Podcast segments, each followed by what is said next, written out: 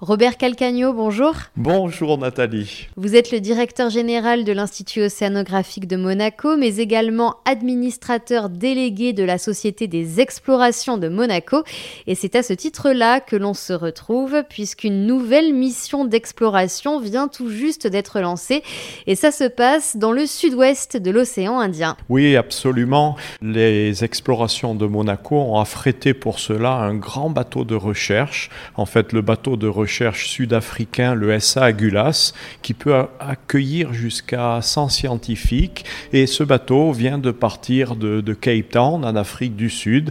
Il est en train de se diriger vers euh, Maurice, puis il ira à La Réunion, et ensuite euh, plein nord, le long des côtes de Madagascar, pour rejoindre le petit îlot d'Aldabra, aux Seychelles, où notre, euh, notre souverain, l'inspirateur des explorations de Monaco, le rejoindra pour une mission vraiment très, très complète d'exploration scientifique, politique, artistique, médiatique de l'océan Indien.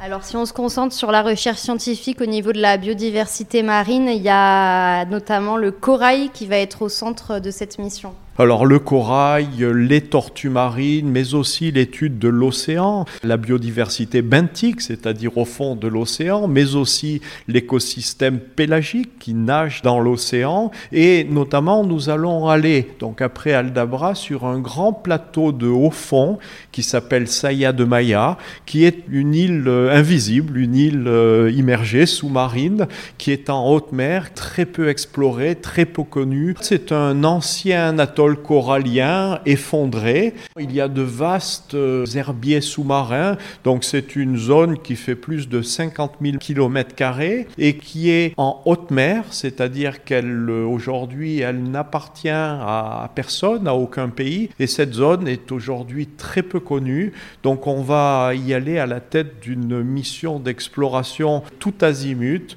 pour essayer de recueillir des informations et ensuite d'utiliser cette zone un peu comme un pilote pour convaincre toute la communauté internationale et en premier lieu les Nations Unies de créer des instruments juridiques pour protéger la haute mer. Et il y a des scientifiques de Monaco? Alors oui, bien entendu, le, le, centre scientifique de Monaco est associé et nous avons donc le docteur Didier Zecola qui sera euh, présent sur le bateau et puis également un scientifique, technicien d'aquarium de l'Institut océanographique qui s'appelle Bruno Piguet, et par ailleurs le chef du service aquarium de l'Institut océanographique, donc Olivier Brunel, va nous rejoindre euh, aux Seychelles, à Mahé, pour récupérer des échantillons de coraux que nous prendrons en soin donc au centre scientifique et à l'Institut océanographique pour garder ce qu'on pourrait appeler un, conservatoire du corail de ces espèces précieuses qui existent à Aldabra. Il y a un autre point à l'ordre du jour. Euh, euh, et c'est un enjeu très important en ce moment, c'est les aires marines protégées. C'est peut-être le premier objectif finalement de cette mission. Cette zone de haut fond, cette île invisible de Saya de Maya, est aujourd'hui une zone qui n'est sous aucune juridiction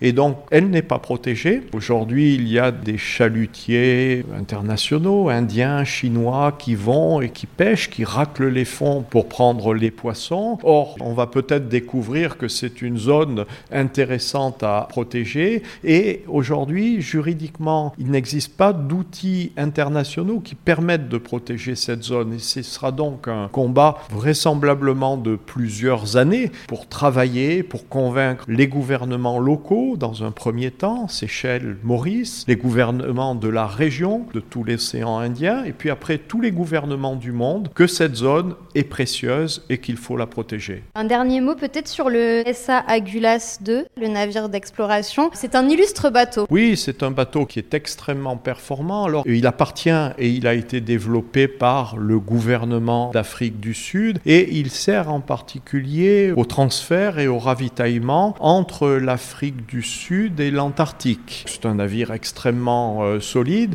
mais donc ce navire est, est particulièrement actif euh, pendant l'été austral. On pourrait dire de novembre à mars Mais entre-temps, il a un peu plus de disponibilité. Le gouvernement sud-africain est ouvert à des partenariats comme celui que nous faisons avec la mission Océan Indien des explorations de Monaco. Et au printemps, il a permis à une grande équipe d'explorateurs donc de découvrir euh, l'endurance, le fameux navire de l'explorateur euh, Shackleton que tous les amateurs de l'Antarctique, de l'exploration euh, connaissent parce que c'est un homme d'un courage extraordinaire, d'un sens de, on dirait aujourd'hui, de management et de leadership absolument extraordinaire, qui a permis, malgré le fait que son navire est, coulé, de sauver son équipage en le maintenant à travers un, un hivernage en Antarctique. C'est pas simple et c'était encore moins simple à cette époque-là.